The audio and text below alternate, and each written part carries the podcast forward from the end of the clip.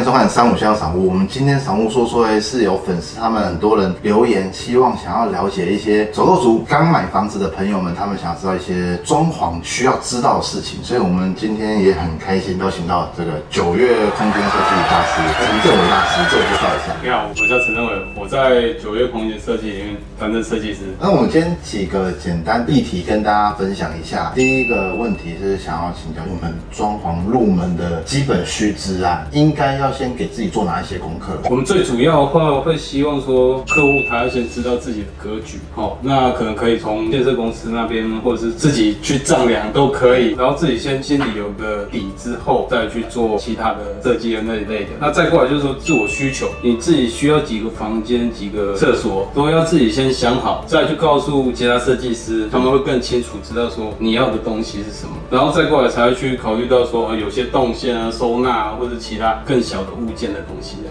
应该说就是要先了解自己的需求，然后再跟设计师沟通。这样子会第一个比较快速，双方不会花太多时间，对而且设计师非常了解你要的东西是什么，哦所以会更清楚、更快的去达到那个目的，所以在施工时间、设计时间，他们都会缩短。了解。嗯第二个我觉得蛮重要的话题，现在资讯很发达，在网络上可以看到很多很多的图片，可以帮我们说明一下各种不同装潢材质啊，或一些设计它的花费的概念。我们最主要装修的话，首要还是以木作为主吧。木作是最花钱的吗？木作算是最主要的，那当然还是要看暗场，因为有可能有些是旧房子，或是它在旧房子的泥做处理上面就可能比木作来的多。那可以交以新房，像是我们现在首购族的小房的话，应该还是以木作或是系统柜为主，因为系统柜是主要的收纳这样子。那木作的话，可能就是说基本上天花板、木地板或者是其他的这样子。那花费的话，当然会先以木作为主。它为什么会最花钱呢？简单来讲，因为木工它的人工人力嘛？应该是说给洗陶啊，它的工具是最多的，它要先有个锯台，对然后再给我进材料，它还有钉枪、钉子、木梯。哎，它需要很多很多工具，所以它的单价也会比其他工种来的更贵。最主要原因是这样子。如果说以系统柜来讲的话，它可能都厂制好了，它可能会在执行上面会比较快速。所以我们就会讨论到说，现在木工的部分可能会比系统柜再少一点。最主要原因就是说，我们以前的话都是用木作去做柜子，那现在都用系统为主。对那系统柜的话已经厂制好嗯了，来这里做组装，所以现在有开始有变化。你只要是定制的东西，就会花更多的钱。因为客制化定做嘛，，对对对对就。是必须要人工来自己来敲敲打打。所以现在最贵的还是以木工为主。那系统柜的话，它都可以推算出一尺多少，其实网络上的 都已经查得到那些，然后就是这些资料很透明。对对，就变成是说，只是你看用什么样等级的材料这样子。对，那还有有时候想要加一点金属的材料或者是大理石的材料的时候，比较省一点的做法有哪些？大理石材料现在可能就有很多了，在装修上面它有一种美耐板，那它其实是看起来就像石片的感觉。哦，就石头纹路的美。对对对对对，甚至也有美耐板平面的，跟这个做的几几乎一模一样。在金属的方面，我们都是用木做美耐板去做包覆会比较多，或者是塑铝板这样子。我们现在简单来讲的话，就是一种工种能够处理所有事情是最好。哦，尽量把工种减少。对对对对，如果说你把它裁成大理石，那再把它裁成第一个时间拉长，第二个它木工执行的方面减少，所以它必须要收到另外一个金额，它觉得划算，所以它一定单价要拉高。你叫叫木工来钉一面墙，只是让它固定的然大理石，后定完就啊，那那这样那当然就是会花更多的钱。现在也有很多不一样的材质了，像特殊性的油漆啊，或清水磨漆，其他的仿石材的材质，其实现在有很多种了。很多第一次装潢房子的朋友们，他们会常常出现一个想象和实际面，其实会有时候蛮大的落差。这个部分希望帮我们说明一下。这个其实有很多很多的层面啊，我们常常会遇到的，像有一些顾客问啊他可能在网络上看到的图片或什么，他可能就直接说，哎、我我想要这样子。我给你这张图，我就是这样子，可是你既然没有跟他一样大，可能甚至更大，那整体比例是完全是没有办法达到那个目标的。当然这样子的话，他可能就会有一些落差，所以实际上还是你们可能要先去知道自己的格局啊，哦，然后再请设计师那边可以规划一些三 D，嗯，让你知道说可以实境看到的那些感觉。现在的三 D 技术都可以达到最少最少也有八九十。哎可是画那图都很贵。画那图都很贵，基本上以一张来讲的话，可能是在八九千，甚至也有一万多的。那当然就是说要看你跟设计师所谈的条件是什么。如果你真的很害怕这件事情的话，可能还是会请他去做这样的事，要不然对，真的还是需要很多。真的第一次想象是这样，可做出来，哎，怎么怎么变成这样？对，会照肩了，累累的。所以我们还是会建议说，如果有一些泥真的软体啊，哦，然后去把它画出来，还是对于我们这个比较有保障一点。对，要不然就是说，呃，你找到已经是大师了，你可能就完全是相信他的，全部都让他自自由发挥这样子，就是百分之百把心托付给他。对对对对对对对对。好，这个大家就知道要看那个图要花很多钱的哦。希望跟我们说明一下，在装潢上面有可能会遇到陷阱，花的钱觉得哎怎么好像被骗了这样子，如何了解这些东西或是预防？我们应该会先以你的需求有没有到位。那其实，在试做的时间的话，我会先。请各位先想一下工期这件事情，对，因为你可能马上买，你马上就要进去住，是。可是问题是施工，毕竟它还是有一段时间的。那在这施工的期间呢，前面还有个设计的时间，这两个过程之中，把所有的东西确定完，陷阱的机会就变得比较少。因为你前面你设计过，你就会看所有的图面，这些图好了之后呢，再过来会跟你讲报价，报价的陷阱跟施工的陷阱，通常都会在这两个出现。报价陷阱的话，可能会先讲说，我们刚刚提到就是说，你先看看你有没有必要做这些东西，然后再过来就提到说，定做的东西其实就是最贵。施工灌水的话，我觉得现阶段应该比较不会的啦，因为偷料偷工的时间已经变少了。那时代已经过去，那时代已经过去了。现在去偷那个没有意义，因为我们现在都有保护时间嘛。嗯。那如果你一年内都要保护的话，那你一年都要回来修哎。因为现在基本上的保护时间基本上都有到一年，甚至我们有比较好的业主或者什么，我们都会有拉长那个延长时间。我们是觉得说把大家当成朋友。如果说真的是我们当初没有注意到或怎么样的，我们还是会去做修缮的动作。所以基本上现在偷料的机会已经很少很少了。哎，所以其实，在前面的可能设计呀，哦，或者施工的工期，你留一些时间给施工单位去做处理，他们也会把东西做得更好。那因为常常有一些赶工，对，他可能在处理上面他没办法达到那个先哦，对，因为为了完成的期间，对对对，有可能会出现瑕疵。然后而且赶工的时候，他可能在价格上面，他可能就 double 以上，因为他需要派出更多的人，更多的人手或者是加班的时间，这应该就是算他其中的陷阱。现在很多的建商，因为毕竟现在首购族和自住客多嘛，碍于总价的问题，所以大家越来越容易去买那种小小平数，比如二十几平，那扣掉公设以后，可能都剩不到二十平。嗯嗯。但又要规划两房，这样的情况下，有没有什么建议比较容易提高自己的平效啊，或是空间利用？有没有一些遵守的规则？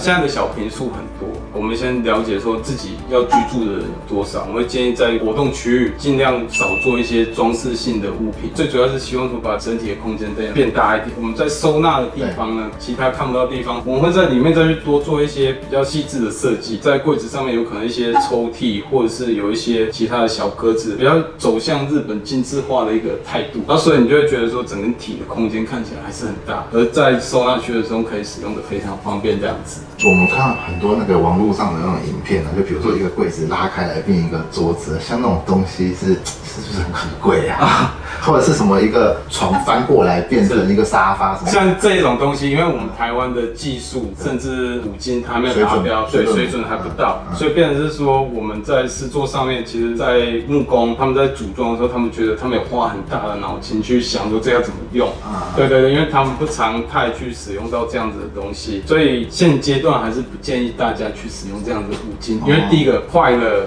木工不会修啊，一般的人不会修，不会修啊，可能就是要当初设计这个机构的，对对，这有可能海外过来的。像刚刚所提到这个先床，当然是说台湾已经有蛮多的，可是它的故障率有多高？对对对对，台湾可能比较不适合去用这种先床，是因为我们常常放下来之后不会再翻回去，长久以来金属批发，可能就造成它已经固定，它没有办法再去做使用。我们还不建议说常去用这种特殊五金，尽量是以简单的五金为主。了解，嗯，就是越简单越好啦。对对对对对，大致上是这样。再加问一个问题，很多时候装潢。潢好了，但是找不到适合的家电和适合的家具，或者是可能设计完了，可是家具才要进来的时候，发现哎尺寸有时候不同，那这时候 该怎么办呢？所以前面的那个须知里面有去提到说，你要非常清楚你家的格局尺度是多大之后，设计师通常都会帮你配一个平面图出来。如果真的没有设计师，你只是请装潢工帮的话，对。也可能你自己要先去买个卷尺啊，去因为装潢现场来量一下这样子哦，知道那个尺度之后，才去添购的家具跟家电物品这样子。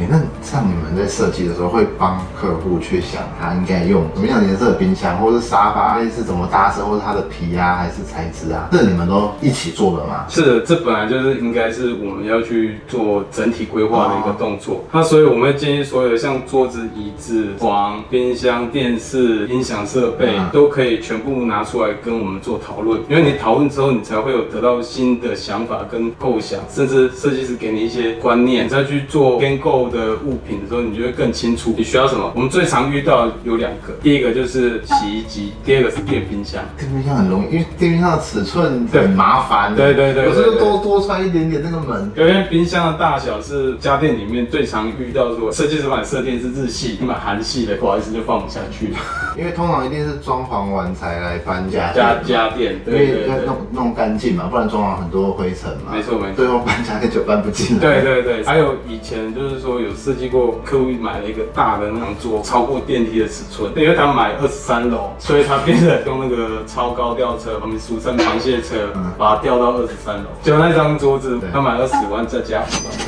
这这蛮重要，哎、这真的蛮重要。对啊，对，好了，今天我们第一次啊，就是讲这些装潢入门，还有非常感谢他们今天提供这个场地，这个场地也是他们公司做的嘛。对对对，我们公司设计的。要不要介绍一下？没关系啊。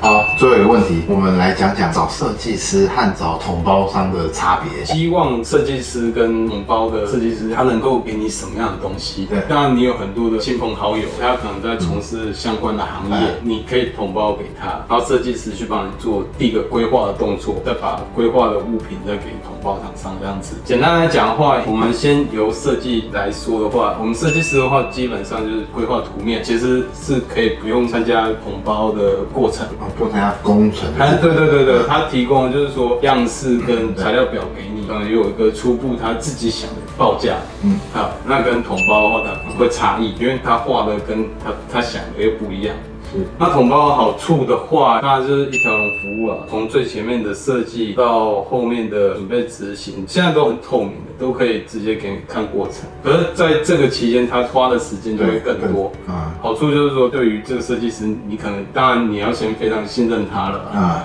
是，要不然这倒是真要的。要不然你可能就从头后面会出很多问题很多问题这样子嗯。统包的好处的话，就是说你可以了解到一些差异化。那你有可能说，哎，设计师给你的一些设计的观念，它可能是他图面上的一个概念，可是，在统包的过程中，你师傅啊或什么，他可能会给你新的想法，他可能就是说，哎，稍微在里面的结构作为简单的调整，不影响结构的情况之下，他可能会省到一些钱。应该是说这两个差异性在于说，你觉得你需要什么样的一个服务会比较呃来重要，所以变成是说，在顾客他自己再去追求他想要的东西的时候，他自己再去做评断，都有好的过程跟坏的经验，对，所以没有办法去拿出一个真正的一个评价出来这样子来。好，不过这样子至少大家知道他们差别在哪边嘛。对对对对对对。我们今天节目大概到这边啦，先是概论入门。那各位朋友，如果你们有更多的问题或想要交流的话，欢迎在底下留言，说不定我们可以在第二次拜访大师，就是聊聊就是关于装潢的东西，因为毕竟真的很多人买一个房子，可能一辈子就可能买这一间。对啊，对啊，对啊，所以其实买房子是很重要的一一件事情。嗯我们在跟顾客在讨论的时候，我们都是觉得说，你有可能一生就买一次这样的房是子。那所以我们在讨论的过程，在想法上面都会希望是给你最完善的一个想法其实真的买房子真的还是很需要一个好的设计师，多沟通，装潢一下去也是一两百万起跳的。对啊，对啊，没错。大家也可以去他们 FB 的粉丝专业看一下他们的资讯。好，我们今天的播报就到这边，谢谢大家的收听。喜欢我们播报和喜欢我们节目的朋友们，记得订阅我们以及 YouTube 频道，或是加入三五先生赏屋脸书的讨论区，大家在那边可以良善的互动交流。大家再见，拜拜。